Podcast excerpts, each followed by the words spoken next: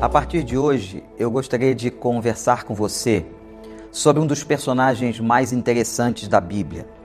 Eu me refiro a Gideão. Gideão é citado no livro de Juízes, no capítulo 6. Quando o povo de Israel deixou a peregrinação do deserto, o cativeiro egípcio, e depois entrou na terra prometida, nesse tempo que ele entra na terra prometida, é um tempo muito difícil ele tem que lutar contra vários povos.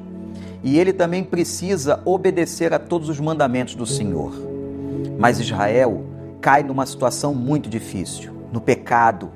Ele cai num momento de conflito e o Senhor se desagrada daquilo que Israel estava fazendo. Deus então levanta Gideão.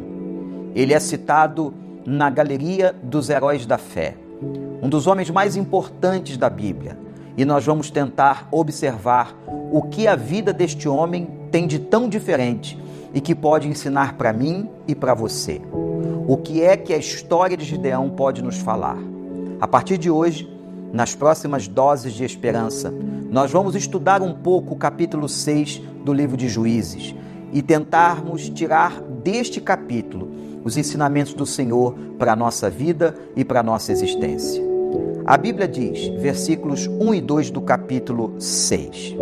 De novo, os israelitas fizeram o que o Senhor reprova.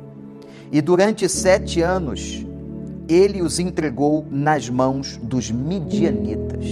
Veja isso. Os midianitas dominaram Israel. E por isso os israelitas fizeram para si esconderijos nas montanhas, nas cavernas e nas fortalezas.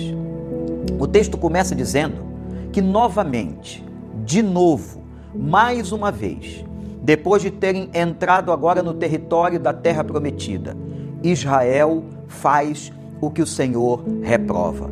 Desobedece, peca, se distancia da vontade do Senhor.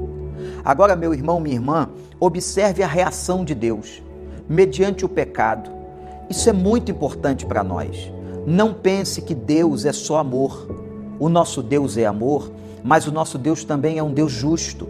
É um Deus que nos ama a tal ponto que ele nos repreende, que ele nos corrige para que nós não venhamos a cair em situações piores. E foi isso que Deus fez aqui, usando a vida de Gideão no meio do povo de Israel. Os israelitas fizeram o que o Senhor reprova de novo, outra vez, e durante sete anos, sete anos, Deus os entregou nas mãos dos midianitas.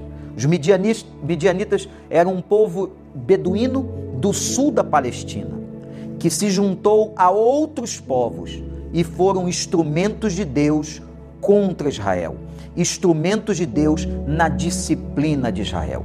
Às vezes, meu irmão, minha irmã, você está passando um sofrimento, uma luta, e você está achando que isso vem do diabo ou que isso é uma situação adversa, você não sabe o que está acontecendo, às vezes Deus permite, Deus nos deixa cair em algumas situações porque nos ama. É para nos corrigir, é para nos trazer para mais perto dele e para que nós venhamos a sair da situação de erro em que nós nos encontramos. E Deus fez isso usando a tribo de Midian e usando todos aqueles povos do sul da Palestina. Foram até Israel. Por sete anos, eles controlaram e escravizaram Israel, fazendo com que naquele tempo fosse um tempo de disciplina na vida do povo.